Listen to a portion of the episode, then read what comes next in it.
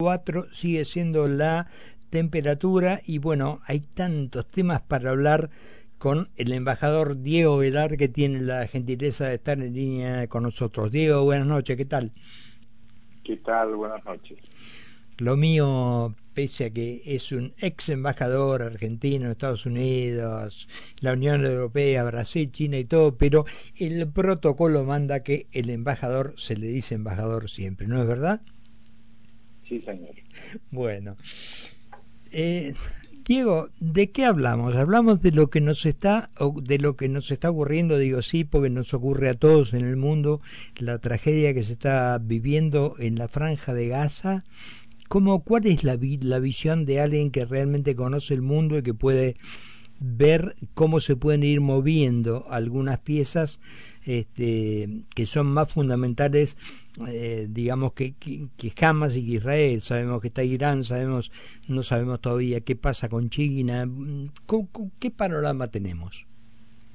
Bueno, efectivamente hay dos dimensiones. Una, la dimensión humana directa, mm. inmediata, mm. física, que ocurre en un lugar en particular, que es una tragedia de una dimensión horrorosa. Horrorosa además de, de, la guerra per se, que ya es una situación horrible, hay componentes que son muy difíciles de procesar, como es el componente de un grupo terrorista que no valora en nada la vida del otro, de su enemigo, para llamarlo eh, técnicamente o militarmente, pero tampoco la vida de su propia gente.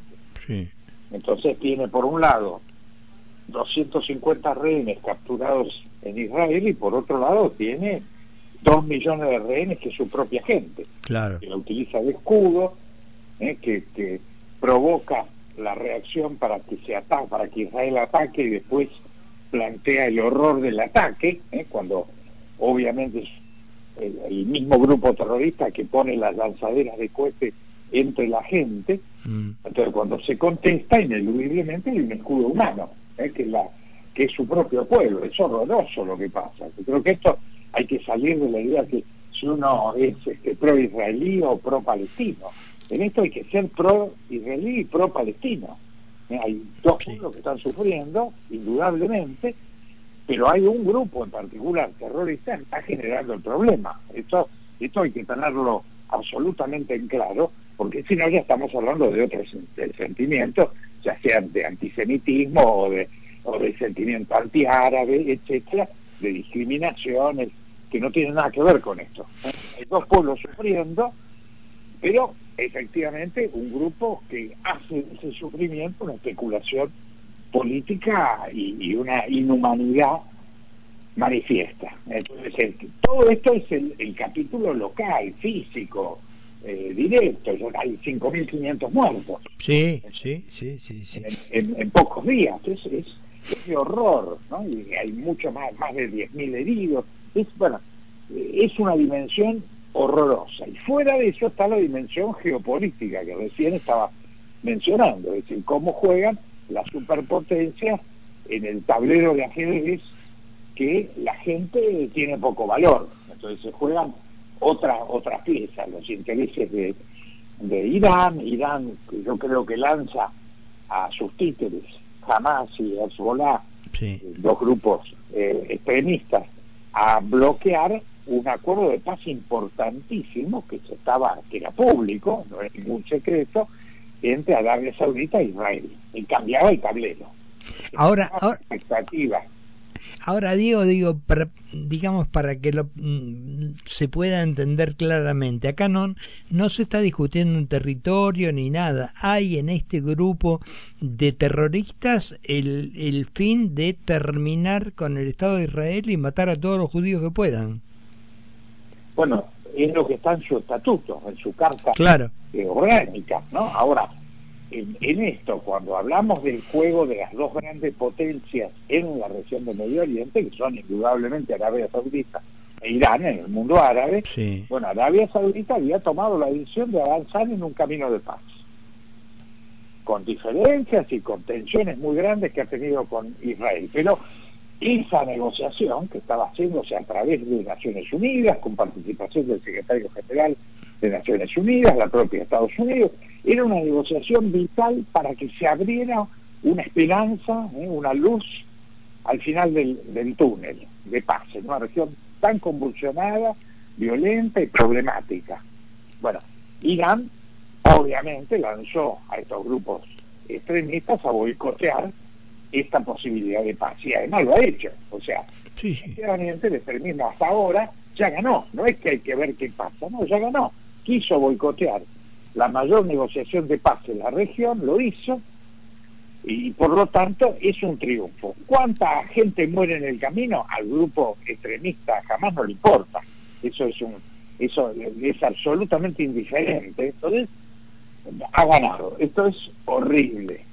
Hay que ver cómo se realinean, por ejemplo, la presencia personal, el movimiento del presidente norteamericano fue, eh, fue de coraje, lo mismo el del canciller alemán, que estuvo en un momento con, con peligro físico de, ser bombardeado. Entonces, bueno, personas muy importantes, sin lugar a dudas, en el tablero, que juegan el papel físico de ponerse en el medio de esta situación tan violenta, ¿para qué? Para tratar de, en el buen sentido, frenar, ¿eh? frenar más los derramamientos de sangre, tratar de, de, ponerse a disposición de gestiones de paz, eh, tratar de neutralizar el, el, impacto violento. Esto es bueno, muy buena la movida del presidente Biden, muy buena la, la presencia del canciller Scholz, creo que ayudan a, poner este, esta, este espíritu de decir, señores, esto por supuesto que hay que pararlo. Obvio. Se comentaba mm, de que Joe Biden eh, habría visto algo, porque un poco lo que te resentía era que en su viaje iba bastante enojado este, con el premier israelí, pero cuando llegó hubo un cambio. Aparentemente hay quienes dicen que vio algo y bueno, seguramente no, no habrá visto más que muerto, presumo, ¿no? Bueno, obviamente no puede estar contento frente a la situación. ¿eh? Después hay muchas especulaciones, versiones, si el ataque este eh, fue provocado, lo hizo Israel o, fue un, un, error de ellos. Eh, descontrolado del, del, lado este, del lado palestino Ahora, lo que es curioso y es difícil de entender es que teniendo, esperando la llegada de Biden, mayor apoyo a Israel, se haga un ataque a un hospital. Sí, es, muy, raro de que ocurra, al contrario, todo indicaría que el autoatentado de un grupo extremista que no le importa a la gente y que pudo publicitar en todo el mundo un, un hecho horroroso de lesa humanidad provocado por, por Israel es negocio para ellos, porque ellos no les esto es lo terrible. Uno eh, se supone que, se supone, no, en la guerra hay reglas. Y una regla fundamental es que cada bando cuida a su gente. ya, eso ya genera una, una regla de juego fundamental, porque si hay dos que cuidan a su gente, ya hay una regla de juego. De alguna forma, no hay un vale todo. No, que aún así, aún, aún teniendo prisioneros, también está eh, legislado como eh, no, no, es vale todo tampoco. El, el, el, prisionero de guerra, hay una, hay una, gran legislación, el mundo ha vivido en guerra, pero se han producido Siempre. muchísimos tratados, convenios, resoluciones, para generar eh, una, una, una forma de guerra que sea de alguna forma lo más siempre eh, la guerra es la incivilización por definición, ¿no? Pero, pero ha habido un, proceso histórico de siglos sí, sí, sí, en ese sentido. Ahora, cuando uno se encuentra con, con alguien que desprecia la vida propia y la vida ajena, ya no es regla que valga, ya estamos frente a, a una condición que es desesperante, ¿no? es un nivel de violencia absolutamente imposible de procesar. Diego, la, la última pregunta que te hago, eh, porque evidentemente uno siempre mira este, al, al propio país. ¿Cómo estamos ubicados nosotros siendo amigos de los malos de la película? este, con Irán y con toda esta gente con la que, no sé, eh, Evo Morales este, haciendo pactos con, con Irán y nosotros amigos de todos ellos.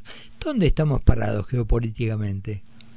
Bueno, Argentina tuvo y hay que reconocerlo, una actitud muy inmediata de repudiar al, el ataque de, de Hamas a Israel y montar un, operativo para repatriar a nuestros ciudadanos que quedaron en, en, esa en esa situación que yo creo que fue eficaz y que es muy buena. Yo creo que por eso todos los sectores de opinión pública, en el medio de una elección, etcétera, hemos reconocido abiertamente que ha, habido una reacción eh, correcta, inmediata y eficaz por parte del gobierno. Y me alegro, por supuesto, que así sea. Yo soy opositor, no, no lo estoy diciendo como un oficialista. No, no, obviamente, pero yo no hablaba de esto, sino dónde estamos parados frente a esto, porque mandar... hoy, hoy, hoy, estamos muy confusos, o sea, la situación ahora vamos a tener una elección que va a definir cosas muy importantes, esperemos que eso eh, genere una recuperación de rumbo y que la Argentina pueda tener el lugar que, merece, que históricamente ha tenido. Argentina es una gran nación que mm. tiene una trayectoria histórica eh, muy importante, con aportes muy importantes al derecho internacional, a procesos de paz. Eh, yo creo que en eso no, no somos un actor menor. A veces todo el ruido y las cosas que nos pasan alrededor eh, nos, nos quitan la perspectiva de, vernos a nosotros mismos como una nación importante, claro, con esta inflación, con esta incertidumbre, con bueno, todo lo que nos pasa, eh, es cierto que más bien nos, nos clavamos los puñales sí, en, cada uno de nosotros en forma morbosa prácticamente. Ahora, la realidad es que Argentina tiene, y espero que a la luz de, de la voluntad popular que decidirá qué gobierno vamos a tener, que ese nuevo gobierno tenga la sensatez de recolocarnos, porque además al reubicar a la Argentina en el mundo esto significa el trabajo, inversiones, créditos, turismo, hay, hay un resultado en esa reubicación de Argentina en el mundo que es muy importante para todos nosotros. Tuvimos un G20 que nos hizo ilusionar con que habíamos vuelto a la normalidad, pero bueno, todo termina.